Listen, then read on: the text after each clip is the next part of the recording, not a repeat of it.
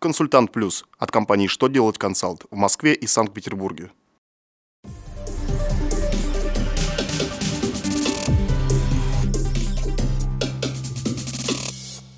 Добрый день! Для вас работает служба информации телеканала «Что делать ТВ».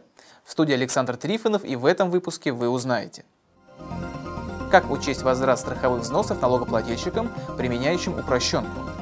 Каким организациям могут позволить не делать записи в трудовых книжках работников? В каких случаях за задержанное транспортное средство можно будет внести залог? Итак, о самом главном по порядку.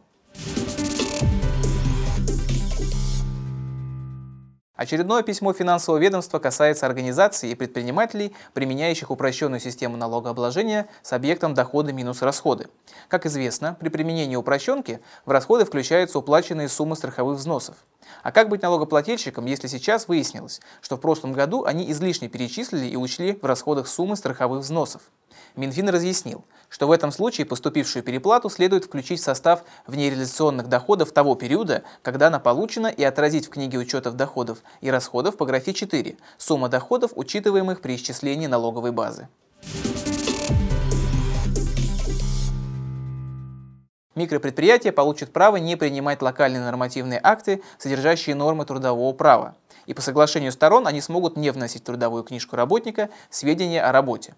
Такие изменения ожидают компании, если будет принят законопроект, внесенный в Госдуму. Планируется, что специально для микропредприятий, которые не будут принимать собственные локальные акты, правительство России утвердит типовую форму трудового договора. Кроме того, законопроектом предлагаются положения, предусматривающие возможность не только не вносить в трудовую книжку работника сведения о работе у такого работодателя, но и не оформлять ее при заключении трудового договора впервые – в этих случаях в трудовой договор при увольнении производится запись о дате прекращения трудового договора, а также об основании его прекращения.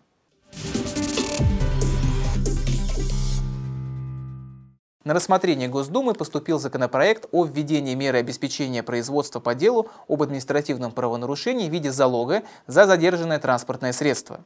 Предлагается дополнить КОАП РФ новой статьей «Залог за задержанное транспортное средство».